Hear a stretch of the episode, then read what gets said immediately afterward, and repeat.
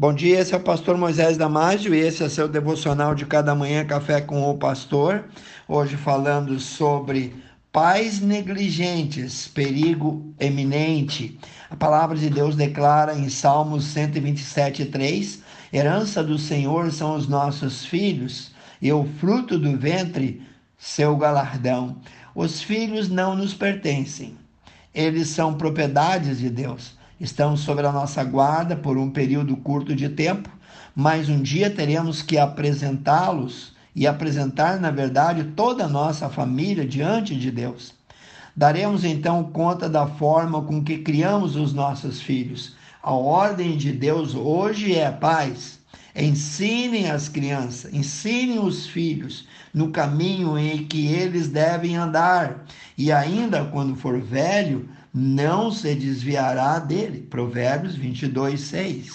No livro de Efésios 6, 4, nós lemos: E vós, pais, não provoqueis vossos filhos a ira, mas criai-os na disciplina e admoestação do Senhor. Também vemos na Bíblia que o cabeça do lar deve cobrir todos os seus com oração. Se cobrirmos nossa casa, nossa família com oração e ensinarmos também os nossos filhos, veremos feitos grandiosos acontecendo em nosso favor, pois o Senhor sempre age num ambiente de muitas orações.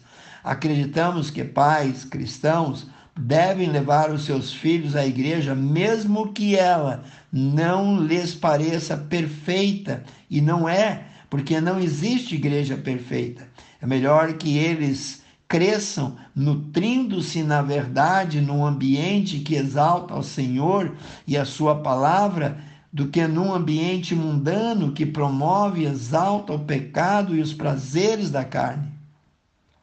O pouco caso de alguns pais trará sérias consequências no futuro próximo. Eu te dar um exemplo bíblico. A primeira palavra profética que Samuel proferiu depois de ungido profeta foi contra alguém que o criara, contra o sacerdote Eli. O Senhor, por um bom tempo, advertiu Eli, deu avisos para ele disciplinar os seus filhos, mas ele não deu ouvidos.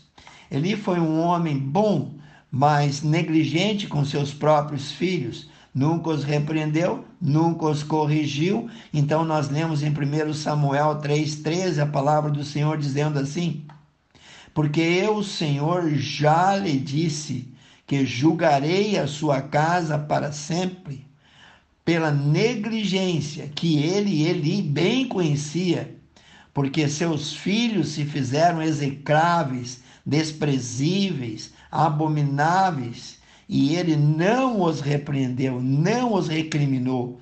No versículo que acabamos de ler, Deus está falando de negligência. Aqui diz que, embora Eli conhecesse bem o pecado dos filhos, não os repreendeu. Irmãos, não é isso que está acontecendo hoje. Vemos uma geração de pais avoados, acuados, ocos, empacados, encurralados, dominados pelos próprios filhos rebeldes.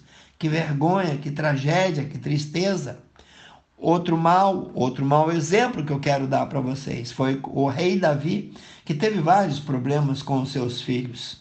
E se você estudar com calma a história dele, perceberá o quanto ele, Davi, era negligente, relaxado, descuidado em relação aos seus filhos. Adonias, por exemplo, assim como Absalão, se exaltaram querendo usurpar, tomar o trono do pai. Mas por trás dessa atitude de rebelião deles, a Bíblia mostra também a negligência, o pouco caso de Davi como líder espiritual da sua casa. 1 Reis 1,6 diz: Jamais seu pai os contrariou, dizendo: Por que procedem vocês assim? Quero te dar alguns versículos para apoiar o que eu estou dizendo e te ajudar a evitar esse descuido que pode ser fatal. Provérbios 13, 24, nós lemos: O que retém, isto é, o que não usa a vara, odeia o seu filho, mas o que o ama desde cedo disciplina. Provérbios 22, 15. A estutícia, isto é, a malandragem, está ligada ao coração da criança, mas o uso da vara da disciplina o afastará dela. Provérbios 23, 13 e 14 diz: Não retires da criança a disciplina, pois se o fustigares, corrigir com a vara, fustigar quer dizer isso, ele nem mesmo por isso morrerá. Tu a fustigarás com a vara e livrarás sua alma do inferno. Provérbios 3,12. Porque o Senhor também repreende aquele a quem ama, assim como o pai ao filho a quem quer bem. Hebreus 12, 6 a 8 diz: Porque o Senhor corrige ao que ama e açoita a qualquer que recebe por filho. Irmãos, as pesquisas mostram que grande parte dos psicopatas, os desequilibrados, né, bem como dos assassinos em séries, crescem em ambientes onde são criados sem limites, sem fronteiras. Pense nessas palavras e que Deus te abençoe. Vamos orar, precioso Deus e eterno Pai. Abençoe cada um que ouviu essa mensagem. Abra o coração, Senhor.